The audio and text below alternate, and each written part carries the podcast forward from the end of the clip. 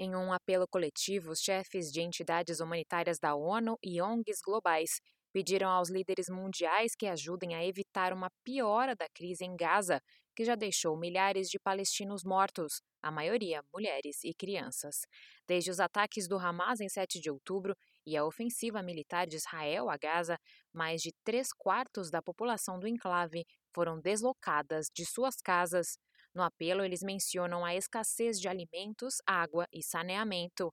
Além disso, segundo os diretores do Comitê Permanente Interagências, o sistema de saúde continua a ser sistematicamente degradado.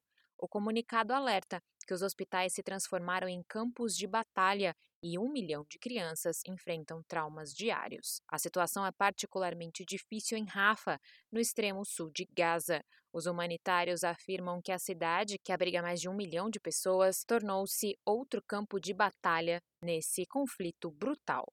Para eles, uma nova escalada da violência nessa área densamente povoada causaria muitas vítimas e seria um golpe fatal em uma resposta humanitária que já está de joelhos. Os diretores do Comitê Permanente Interagências destacaram os riscos que os trabalhadores humanitários enfrentam diariamente em seus esforços para ajudar as pessoas necessitadas.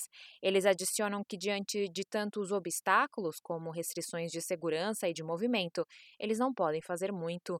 Os diretores enfatizaram que nenhuma quantidade de resposta humanitária compensará os meses de privação que as famílias em Gaza sofreram para fornecer o mínimo no enclave, os representantes apresentaram um plano com 10 itens, que começa com a necessidade de cessar-fogo imediato.